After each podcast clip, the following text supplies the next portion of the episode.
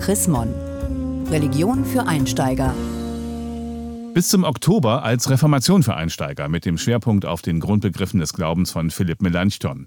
Wer sich mit Religionen und Glauben beschäftigt, muss ja noch lange nicht selbst glauben. Man kann auch rein akademisch an die Sache rangehen oder sich auch bewusst entscheiden, nicht zu glauben. Woran merkt man aber, dass man glaubt?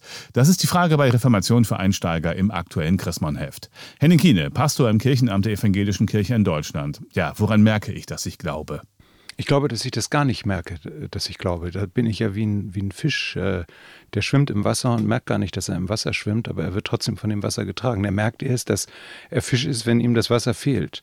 Äh, oder wie mit der Luft. Ich merke ja gar nicht, dass ich atme, oftmals äh, nur dann, wenn ich mir das bewusst mache. Und erst dann, wenn die Luft schlecht wird, spüre ich, wie ich abhängig davon bin. Und so ist es auch mit dem Glauben. In dem Moment, in dem mir merkt, dass mir ein Glaube, ein Vertrauen auf etwas Größeres fehlt, in dem Augenblick spüre ich eigentlich, wie wichtig das für mich gewesen ist. Äh, wenigstens bis zu dem Augenblick und hoffe, dass es wieder genauso wichtig wird, wie es dem gewesen ist. Aber irgendwie muss ich es mir doch bewusst machen können, dass ich glaube. Wie kann das gehen? Also der, der Moment, in dem es einem am bewusstesten ist, dass man glaubt, ist der Moment, in dem man sich wirklich Gott hinwendet und betet. Das ist so ein Moment, in dem man wirklich spürt, wie groß die Liebe ist, die mir von Gott begegnet und die ich von ihm erhoffe und erwarte. Für mich und für andere Menschen und für diese Welt. Insofern ist das Gebet eigentlich der Moment, in dem der Glaube anfängt, sich lebendig auszudrücken. Meine Beziehung zur Bibel, meine Beziehung auch zu anderen Menschen, die an Jesus Christus glauben. Und daran spüre ich den Glauben. Aber in der Regel ist der Glaube in meinem Leben so etwas Selbstverständliches wie, wie Atmen. Wie haben Sie es bei sich selbst festgestellt, dass Sie glauben? Ich hatte das große Glück oder das große Pech, dass meine Eltern mich nicht taufen lassen konnten. Meine Mutter war evangelisch, mein Vater gehörte zu keiner Kirche an, das war 1959 und meiner Mutter wurde die Taufe des Kindes, das keinen Vater hat, der in einer Kirche ist, verweigert. Und dann hat meine Mutter gesagt, dann entscheidet sich mein Kind eben selber. Und hat mir dann irgendwann vorgestellt, dass ich nicht getauft bin, was damals wirklich unüblich war. Natürlich war man getauft und bei uns im Norden natürlich äh, evangelisch getauft. Dann äh, habe ich mich selber zum Konfirmandenunterricht angemeldet. Meine Mutter hat gesagt, wenn du das möchtest, geh dahin. Und mein Vater auch, wenn du das möchtest, geh dahin. Und äh, im Laufe des Konfirmandenunterrichts habe ich gemerkt, dass es da eine Kraft in meinem Leben schon immer mitwirkt, die ich jetzt gerne besser kennenlernen möchte. Kann man den Glauben auch lernen?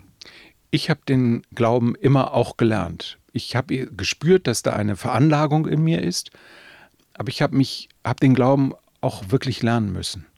Schritt für Schritt. Ich habe auch lernen müssen, dass es auch Enttäuschung im Glauben gibt. Das ist ja sozusagen der Moment, in dem der Glauben am, am meisten lernt, dass ich eine Erwartung hatte, die nicht erfüllt worden ist. Insofern ist jede und jeder in Sachen Glauben immer auch ein großes Stück lernender Mensch. Ich glaube, dass man den Glauben sich tatsächlich aneignen kann. Ich glaube, dass man lesen kann, dass man äh, beten kann, dass man äh, gerade auch in der Bibel tatsächlich das lernen kann zu glauben. Ob das immer gelingt, liegt auch mit in Gottes Hand. Kann der Glaube sogar eine Hürde sein?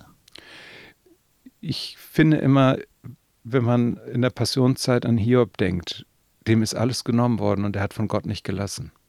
Wenn man an Paul Gerhard denkt, dem sind Frau und Kinder gestorben und er hat die schönsten christlichen Gedichte geschrieben. Wenn man an äh, Dietrich Bonhoeffer denkt, ist der Glaube immer eine große Hürde und mutet einem im Leben auch leicht viel zu.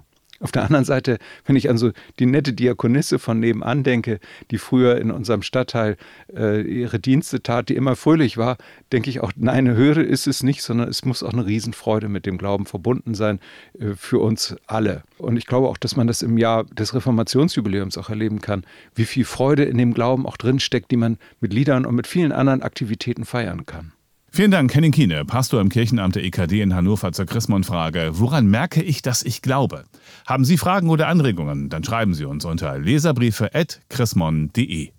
Mehr Informationen unter www.chrismon.de